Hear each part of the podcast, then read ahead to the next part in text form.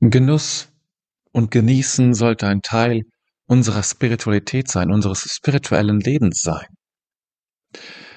Meistens ist es aber so, dass wir uns von dem Genuss abwenden. Es gibt in der Spiritualität eine Form von Weltabgewandtheit, ja, bis hin zu einer Weltflucht. Alles, was weltlich ist, wird abgelehnt oder zumindest abgewertet und man sollte sich mehr den rein geistigen Dingen zuwenden. Und dazu zählt dann auch der Genuss. Überhaupt geht es dann darum, sich allen Sinnenfreuden, was wir sehen, hören, schmecken, was wir spüren können auf unserer Haut, das als etwas zu verstehen, was uns von unserem Weg abbringt, was in gewisser Weise gefährlich ist. Es ist etwas, das wir nicht tun sollten. Wir sollten uns nicht auf unsere Sinne verlassen und diese Sinnenfreuden, das, was uns Freude bereitet, zu sehen, zu schmecken, zu hören und so weiter, da sollten wir ganz skeptisch sein. Am besten ist es so, wenn spirituelle Menschen sich dem ganz entziehen, sich diesem ganzen, ganzen Bereich gar nicht hingeben. Und äh, so kann man es, also ich weiß es zumindest, dass man es in vielen Klöstern immer noch als Tendenz so spüren kann. Äh, aber auch nicht nur im Christentum ist das so. Es gibt in vielen anderen Bereichen, auch in anderen religiösen Religionen, diese Tendenz, gerade in solchen Religionen, wo äh, das monastisch-klösterliche Leben eine wichtige Rolle spielt, wie im Hinduismus, im Buddhismus, aber eben auch im, im Christentum. Dort können wir das immer wieder erleben. Diese Form von Abwertung und äh, Zurückweisung des Genusses. Die Freude am Genießen. Es gibt eine Ebene, wo das nicht ganz falsch ist, da komme ich nachher zu. Aber zunächst geht es mir darum, dass den Genuss und das Genießen ein wenig zu rehabilitieren, weil ich glaube, dass wir gerade als spirituelle Menschen, als sensible Menschen, die wir sind, wir sind eben besonders sensibel, besonders feinfühlig, dass gerade wir zum Genießen, sag's mal so, geboren sind. Wir sind die geborenen Genießer und sollten es auch tun. Wie genießt man eigentlich richtig? Und da gibt es ein paar wichtige Dinge zu wissen, wie man zu einem tiefen, wirklichen Genuss kommt. Man kann die Praline, also das, das ist das Symbol des Genusses, des, ähm, des, des Gaumengenusses, ja, die Praline oder was man sieht oder hört, man kann das wahrnehmen, aufnehmen und geht dann weiter. Manche meinen schon, sie hätten dann genossen. Aber das ist noch kein wirklicher Genuss. Das ist nur eine Aufnahme von etwas. Ich nehme es wahr, ja, okay, da ist was Leckeres, schön weiter. Nächste, nächste Praline oder nächste Musik oder was auch immer da sein mag. Wenn du genießen willst, dann gibt es ein paar Bedingungen, würde ich sagen, die das wirklich ermöglichen. Das erste ist, dass du dir etwas Zeit nimmst. Du musst es nicht unnötig in die Länge ziehen. Das gibt es auch. Sondern du brauchst aber trotzdem ein wenig Zeit, damit das übergehen kann. Nehmen wir mal an, du nimmst, du isst eine Praline und du hast die im Mund. Dann brauchst du Zeit, diesem, diese Praline im Mund zu spüren, bevor sie, wenn du sofort runterschluckst, ja, hast, kannst du das gar nicht im Mund wahrnehmen. Und dort geschieht ja das, das Genießen. Es ist eine Kombination aus Schmecken und Riechen, wenn ich etwas esse. Also, nimm die Praline in den Mund und dann zerbeiße sie langsam.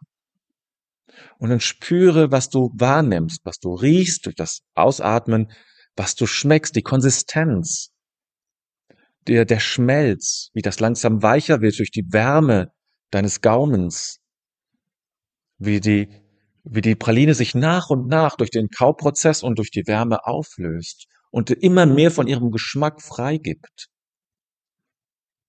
Und dann gibt es eine nächste Bedingung und ein nächster wichtiger Punkt. Spüre das und nimm das ganz in deinen Körper mit auf. Registriere es nicht nur, ah ja, da ist das, sondern lass diesen, diesen Genuss dieser Praline über deinen ganzen Körper fließen.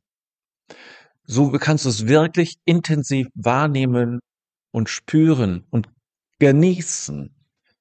Genießen kann man nur mit dem Körper in dem Sinne.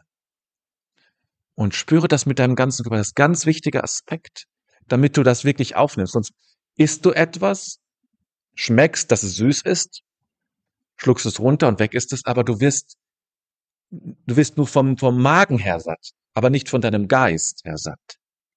Von deinem Geist her satt wirst du erst, wenn du es ganz aufnimmst mit deinem ganzen Körper. Dann kannst du langsam die Praline runterschlucken und spürst auch noch, wie sie runtergeht, wie es vielleicht im Magen landet. Und dann, dann gehört auch natürlich diese, diese, das Ankommen im Magen eine Form von, von Sättigung, von Abrundung dazu. Das ist genießt. Du brauchst etwas Zeit und du musst das mit deinem ganzen Körper wahrnehmen. Versuch es wirklich ganz in dich aufzunehmen, diesen Genuss, in den, jede Zelle aufzunehmen umso intensiver wird es, umso mehr hast du davon, umso mehr nimmst du an Energie und Kraft von dieser Praline auf. Und zwar nicht im Sinne von Kalorien und den Stoffen, die da drin sind, sondern eben von dieser geistigen Kraft, von dem Spüren des Genusses, von dieser sinnlichen Kraft, die eine Praline eben in sich trägt. Und dann kann es sogar sein, dass du weniger Pralinen isst als sonst, wenn du so einfach isst, kaust, runterschluckst. Weil du dann oft viel mehr isst, weil du nicht satt wirst, Während du, wenn du es wirklich genießt, ist die Chance größer, dass du früher satt wirst, weil du mehr aufgenommen hast, nämlich auch die Sinnlichkeit der Praline und dadurch auch das Geistige satt wird. Du isst ja nicht zu viel, weil du zu wenig im Magen hast, sondern du isst, wenn du zu viel isst, dann isst du zu viel, weil es, weil es dein Geist noch gar nicht erreicht hat. Ist zumindest eine Möglichkeit. Und ich finde, das so aufzunehmen, das ist eine, eine Meditation, eine Genussmeditation, wo man, wo wir die Früchte dieser Welt genießen. Es kann eine Schokolade sein, es kann auch ein Apfel sein, eine Banane sein. Es ist egal, das spielt ja keine Rolle, was es ist. Oder eine Tasse Kaffee oder ein Glas Rotwein. Kann das alles sein und du genießt es und spürst es und kannst und erlebst dich und das, was du dann zu dir nimmst, hörst oder was auch immer, ganz neu. Und das ist Meditation. Das ist eine Form von Dankbarkeitsmeditation, eine Form von Weltmeditation, mit dieser Welt in Einklang zu leben, dankbar zu sein dafür, dass wir das alles, dass du das alles, dass ich das alles erleben darf. Warum könnte es dennoch schwierig sein mit dem Genuss? Warum gibt es Anteile an dieser Skepsis, die vorhanden ist in den Religionen? Warum hat die auch ein wenig Berechtigung, will ich mal sagen, soll uns nicht am Genuss hindern. Der Aspekt ist der, wenn wir uns abhängig machen vom Genuss, wenn wir immer alles so genießen müssen, wenn alles so sein muss, dass wir genießen können. Und dann muss die Schokolade immer genau so sein. Und es muss immer Schokolade sein. Was anderes esse ich gar nicht. Es muss genau so, die Konstellation muss genauso stimmen. Dann ist etwas in Unordnung geraten dann, mach, dann wird das kompliziert und komplex. Und das ist das Problem an der ganzen Geschichte, dass ich dann mich abhängig mache von solchen äußeren Dingen. Ich kann, ich kann nur die Praline essen von der und der Marke, von das nur morgens früh zwischen sechs und sieben oder so. Also ich mache es dann ganz kompliziert, schwierig und, äh, und schaffe Abhängigkeiten. Ich mache mich abhängig. Das sind Anhaftungen, wie man das so nennt. Ja, das wäre dann eine Anhaftung. Und das ist die Gefahr beim Genuss, dass ich sage, ah, ich möchte immer mehr davon haben und noch mehr. Der Genuss hat das Ende in sich. Ja? Der Genuss, das Ende gehört zum Genuss dazu. Du kannst nicht ewig genießen. Du wirst immer eine Spitze haben und dann wird es auslaufen und vorbei sein. Ja? Das ist wichtig. Und das zuzulassen. Und nicht zu meinen, es müsste gleich das nächste kommen. Nein, keine Anhaftung, keine Abhängigkeit schaffen durch den Genuss. Wenn es sich dir bietet, es genießen und wenn es nicht mehr da ist, ist es vorbei. Das wäre die richtige Haltung. Teresa von Avila, die große spanische Mystikerin, die hat einmal folgenden Satz gesagt. Wenn Rebhuhn, dann Rebhuhn. Wenn Fasten, dann Fasten. Das ist die richtige Haltung.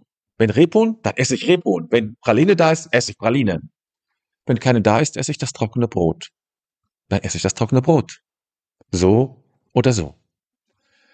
Das nimmt das Genießen nicht weg, aber macht mich auch nicht abhängig davon. Ich bleibe frei. für, ich sorge nicht für neue Anhaftungen.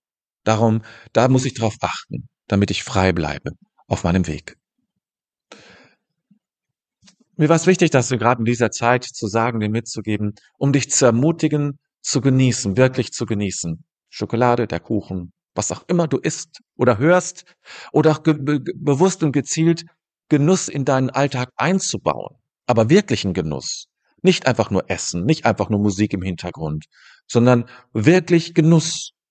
Zeit haben, mit deinem ganzen Körper aufnehmen, mit allen Sinnen möglichst aufnehmen, soweit möglich und in deinen Körper mit hineinnehmen.